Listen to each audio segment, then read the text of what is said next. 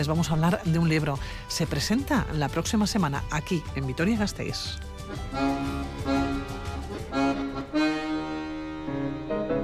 El título, El crimen del Carabanchel, una publicación que recoge uno de los hechos o de los crímenes más oscuros de la historia de la ciudad. Tenemos que retroceder hasta 1955, a la noche del 12 de febrero, sábado.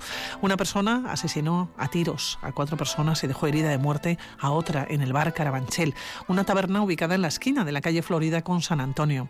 Julio Corral San Román, escritor que junto a Marian Tarazona ha publicado este libro. ¿Cómo estás, Julio? Hola, muy buenos días. Encantado de estar aquí de nuevo. Oye, eh, Julio, años de investigación.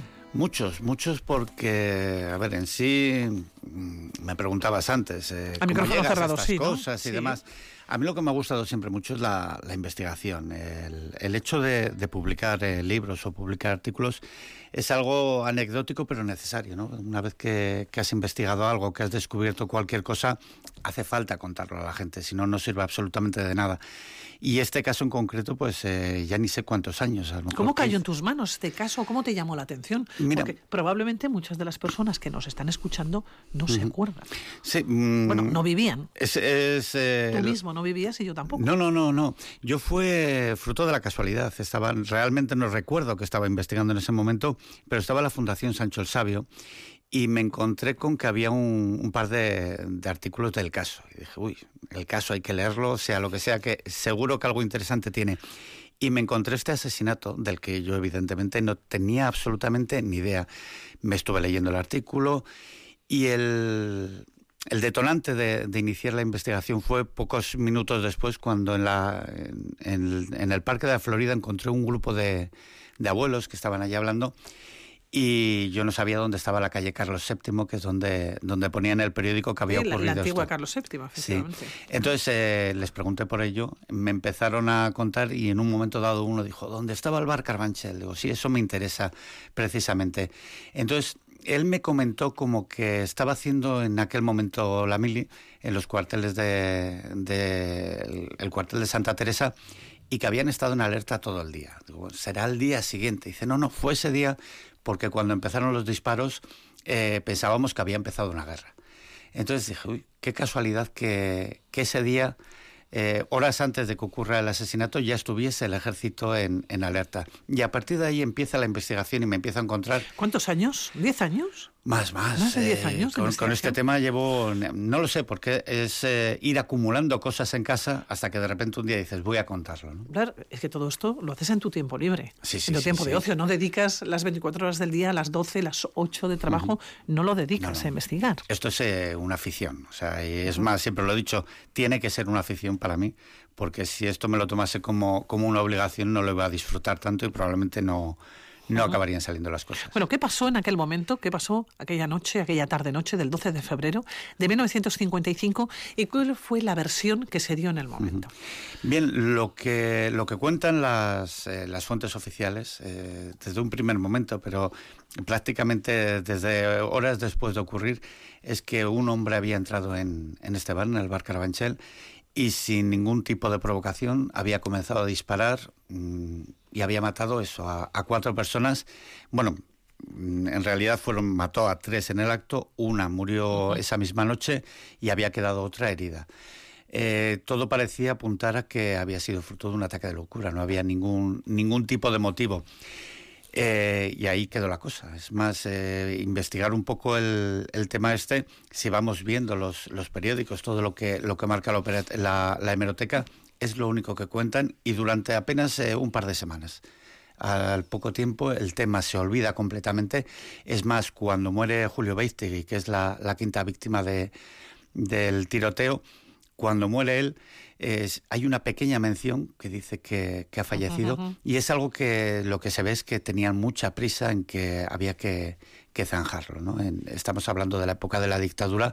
y eviden- 1955. Sí, sí, y evidentemente no interesaba en absoluto que, que corriese por ahí la voz de que podían ocurrir este tipo de cosas en... ¿Cómo era la Vitoria de 1955? ¿no? Muy Y cómo- diferente a- Y cómo vivían una sociedad, un hecho tan luctuoso, ¿no? Era, era un drama. Sí. Fue una tragedia. Fue terrible, fue terrible. La, la sociedad es muy diferente. Es- mira, el, el libro, aparte de contar lo que es eh, toda la investigación, también hemos querido hablar mucho de, de eso, de cómo era el, caso. ¿no? Yo recuerdo hablando con, no sé si era con mi hija o con, algún chaval, el, el hecho de hablar de explicarles que, que, era una permanente pandemia, ¿no? En la que no se podían juntar más de cuatro o cinco personas porque enseguida eh, se les podía echar encima a la policía, ¿no? Es algo que, que es muy difícil de, de, entender para los que no vivimos aquella época, ¿no?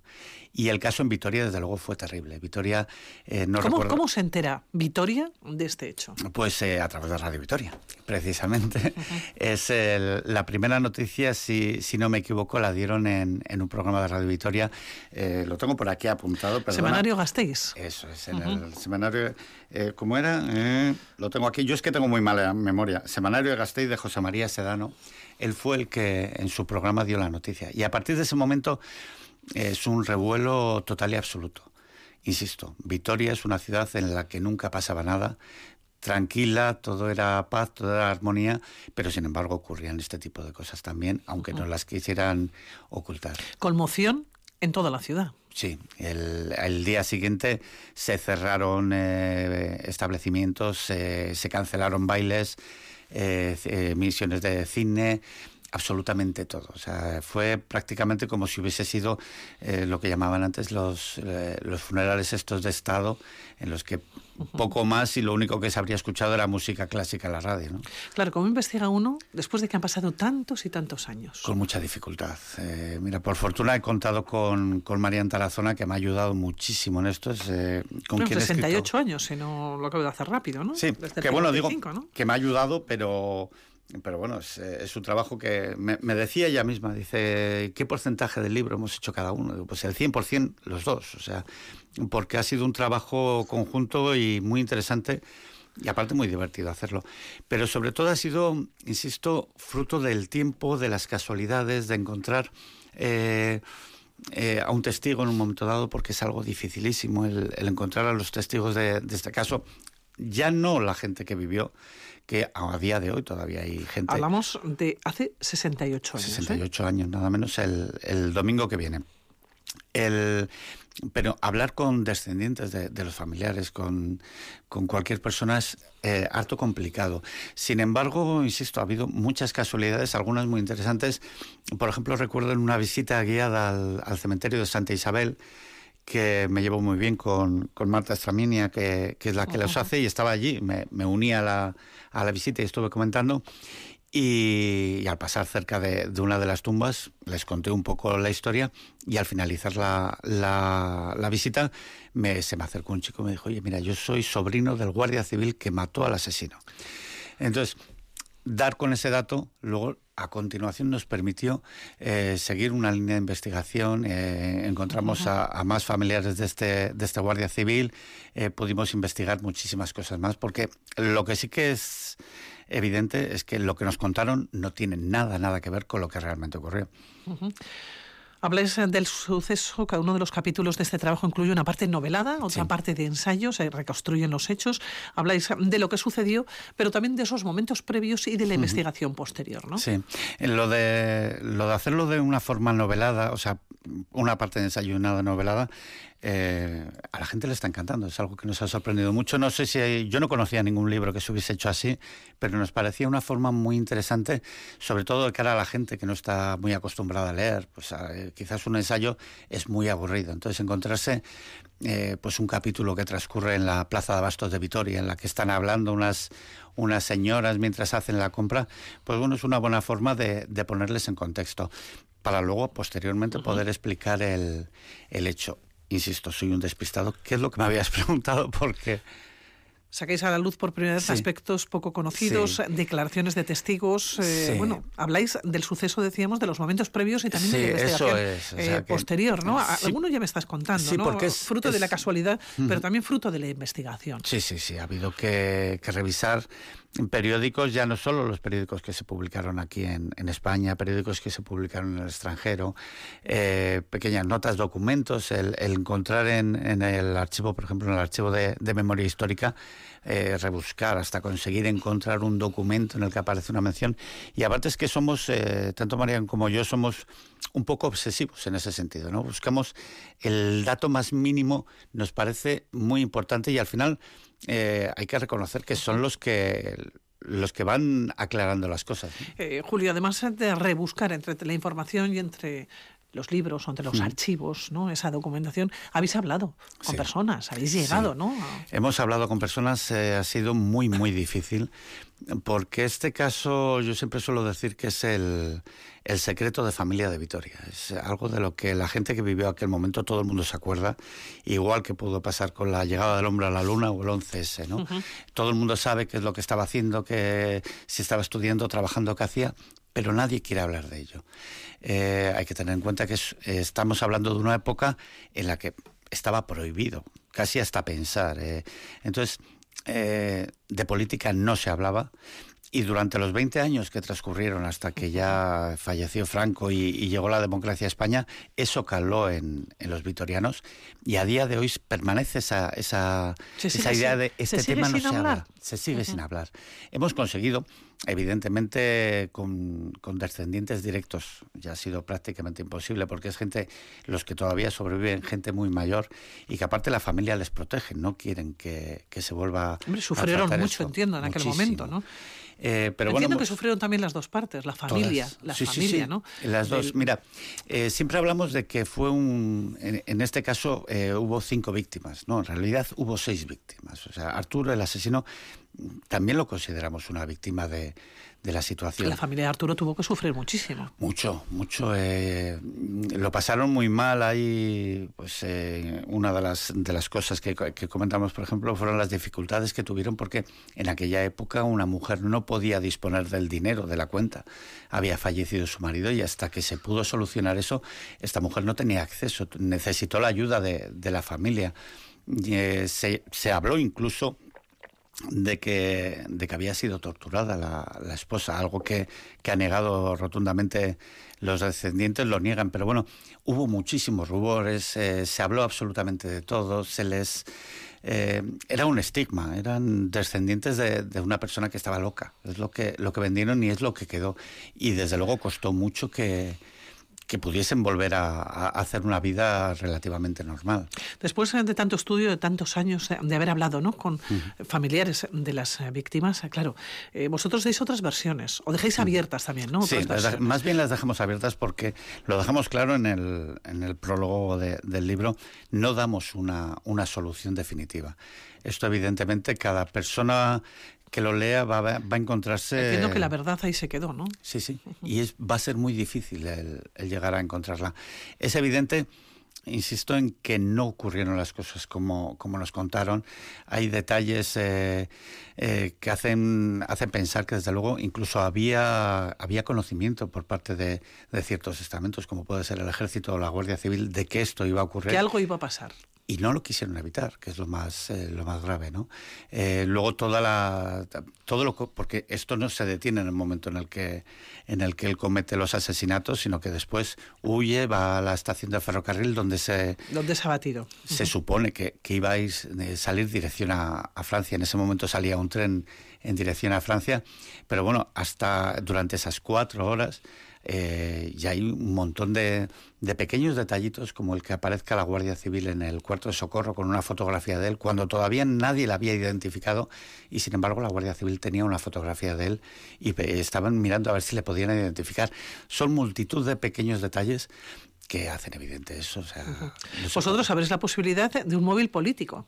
Eh, hay que tener en cuenta que no estamos, aunque se vendió la, la la idea de que habían sido disparos al, azar.